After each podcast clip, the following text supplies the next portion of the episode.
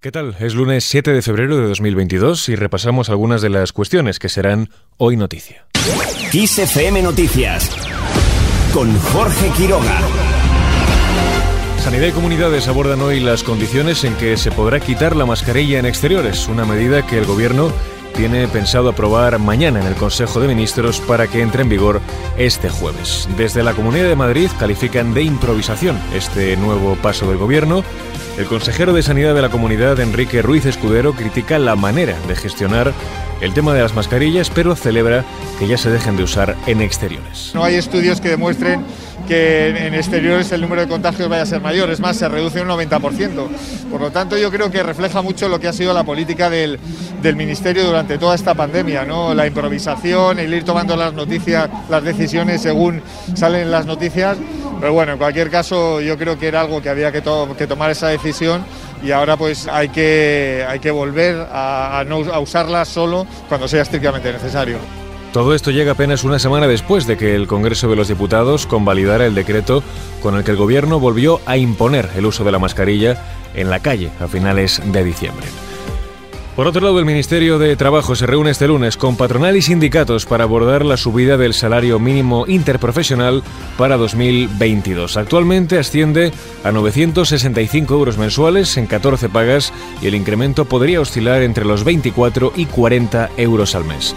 Los representantes de las patronales COE y CEPIME y de los sindicatos UGT y comisiones obreras se reunirán con el secretario de Estado de Empleo, Joaquín Pérez Rey, para ser consultados sobre la subida a aplicar este mismo año.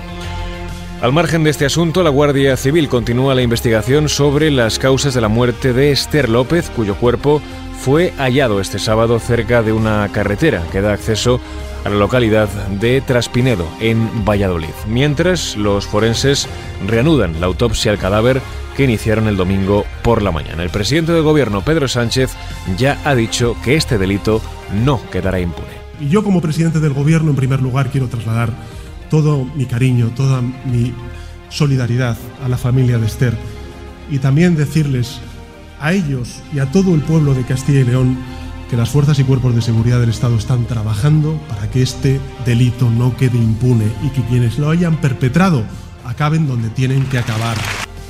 Unas palabras que el presidente Sánchez dirigió durante la campaña de las elecciones en Castilla y León. Seguimos ahora con otras cuestiones. El precio de la luz vuelve a superar este lunes los 200 euros, sube un 8,4% y llega a los 206,46 euros el megavatio hora. Por tramos horarios, el precio máximo de la luz para este lunes se dará entre las 8 y las 9 de la mañana con 253,61 euros el megawatts mientras que el mínimo de 165,97 euros se registrará entre las 4 y las 5 de la mañana. Por otro lado, varias encuestas coinciden en señalar que el PP necesita a Vox para gobernar en Castilla y León. Los diarios ABC, El País y La Razón publican en las ediciones de este lunes diferentes encuestas sobre los comicios autonómicos que coinciden en señalar que los populares serían la primera fuerza política, aunque necesitarían el apoyo de los de Abascal para poder gobernar. Además, pronostican que Ciudadanos desaparecería prácticamente. En clave internacional, Emmanuel Macron visita este lunes a Vladimir Putin para mediar en la crisis de Ucrania. El viaje del presidente francés a Moscú ha sido relativamente concertado con el resto de los aliados europeos, con Alemania muy en particular. Y cerramos el repaso informativo de esta mañana de lunes con un aniversario musical.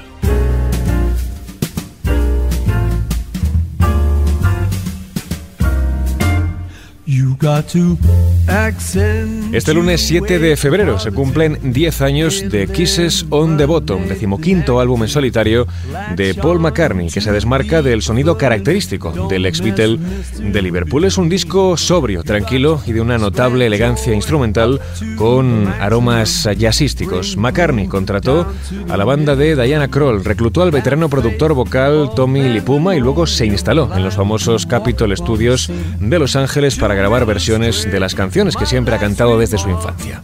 Además, reunió leyendas como Eric Clapton y Stevie Wonder para consolidar el apartado instrumental del disco. Como vocalista puede que no raye a un nivel excelso, pero la cuidada producción de las canciones hace que Kisses on the Bottom valga la pena. Y con esto último lo dejamos. Más información, como siempre, en los boletines de Kiss FM.